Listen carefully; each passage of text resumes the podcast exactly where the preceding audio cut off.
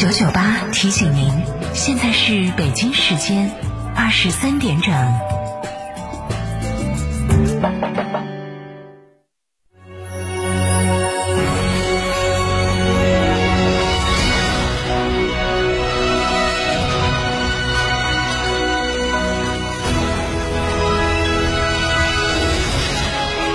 成都的声音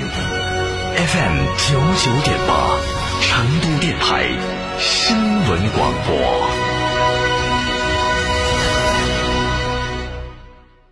夏季避暑游海螺沟、赏冰川、红石滩、探秘原始森林，住贡嘎神汤温泉酒店，享专业地质冰川温泉，避暑休闲泡神汤，尽在海螺沟景区内贡嘎神汤温泉酒店。客房预订寻成都广电一路通国旅六六零零二三四五。张哥，成都房子好贵哦。那是你没找对地方噻！幸福东方白桦林均价六千一百元一平，地铁四号线上，见面约六十八到九十七平，全民套房，户户采光。详询八四八七五六七八八四八七五六七八。九九八快讯。这里是成都新闻广播 FM 九九点八，我们来关注这一时段的九九八快讯。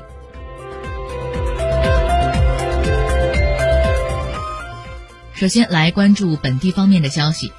记者近日从四川省生态环境厅了解到，为了进一步加强社会监督，鼓励和保护公众参与举报生态环境违法问题，四川出台《生态环境违法行为举报奖励办法》，并从今年的八月二十八号起正式施行。据了解，市民可以通过各级一二三四五、一二三六九热线电话，或者是来信来访，通过地方党报、电视台、政府网站设立的环保曝光台等新闻栏目，以及新媒体等方式来进行举报。在奖励设置上，采取奖金和精神奖励两种方式。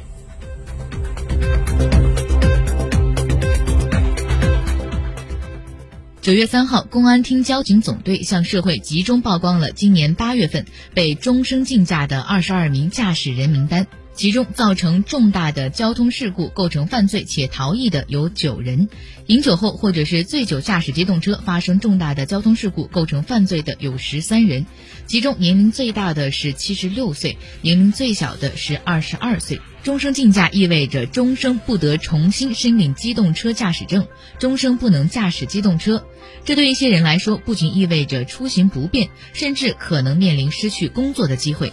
四川公安交警提醒广大的驾驶员：守法守规，文明出行，莫成终生禁驾者。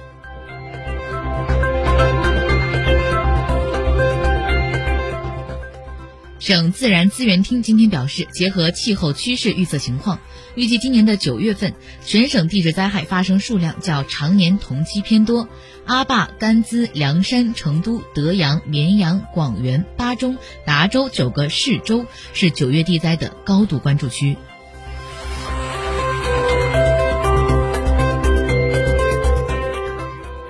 下面我们来关注一下国内方面的消息。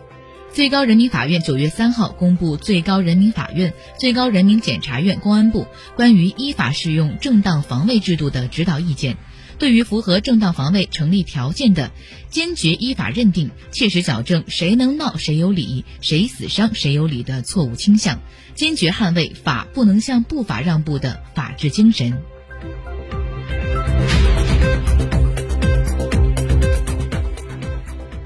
国家防总、应急管理部、国家发展改革委相关负责人今天在国新办介绍了防汛救灾和灾后恢复重建工作的情况。今年主汛期，全国二十八个省份共有七千零四十七点一万人次受灾，紧急转移安置群众四百六十九点五万人次。国家防总先后启动了十三次防汛应急响应，应急管理部会同财政部累计下拨中央救灾资金二十五点七五亿元。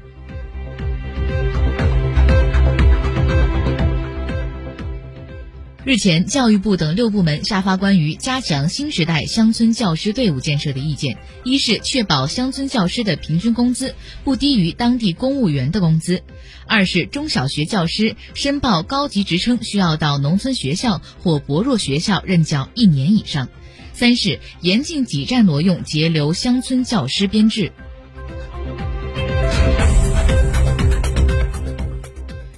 世界知识产权组织等发布《二零二零年全球创新指数报告》，对一百三十一个经济体创新能力进行了排名。其中，中国排名第十四位，连续两年位居世界的前十五行列，在多个领域表现出了领先优势，是跻身综合排名前三十位的唯一中等收入经济体。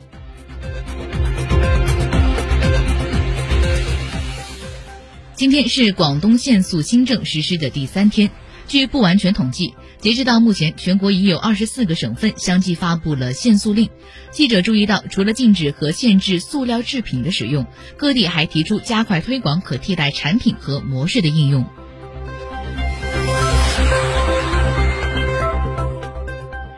日前，四川西昌警方破获了一起恶意篡改中考志愿的案件。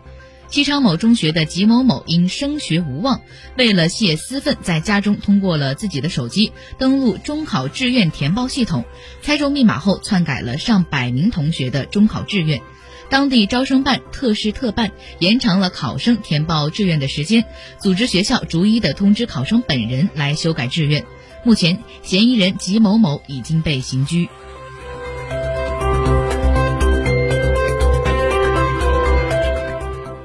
下面我们来关注国际方面的消息。根据世界卫生组织统计显示，全球累计新冠肺炎确诊病例升至了两千五百六十万两千六百六十五例，死亡病例为八十五万两千七百五十八例。美国确诊病例达到了六百一十一万四千四百零六例，死亡病例达到了十八万五千七百四十四例。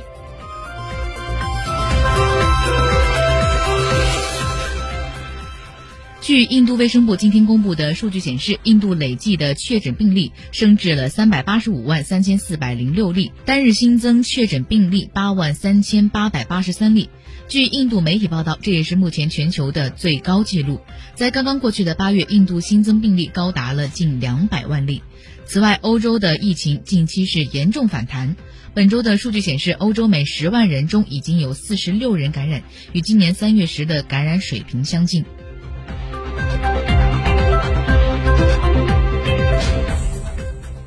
美国联合航空公司日前宣布，受到了新冠肺炎疫情的影响，公司计划在十月临时解雇超过一点六万名员工。新冠肺炎疫情持续蔓延，令航空业遭受到了沉重的打击。根据数据显示，美联航九月的航班数量仅为去年同期的百分之三十七。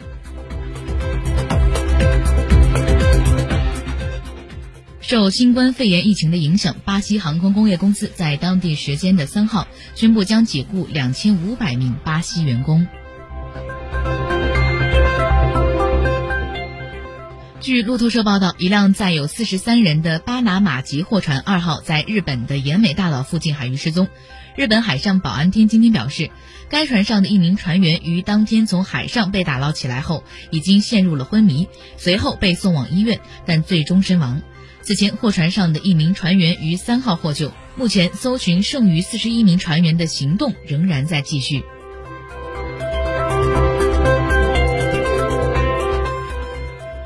最后，我们来关注一下成都的天气情况。今天的阳光是比较短暂，以云层为主。预计今晚到明天白天是多云转阴，傍晚前后有小雨，气温是二十一到二十九度。五号夜间有雨，雨量是中雨，西部的个别地方有大雨。六号白天到七号白天，天空模式都是以多云为主。七号的最高气温是三。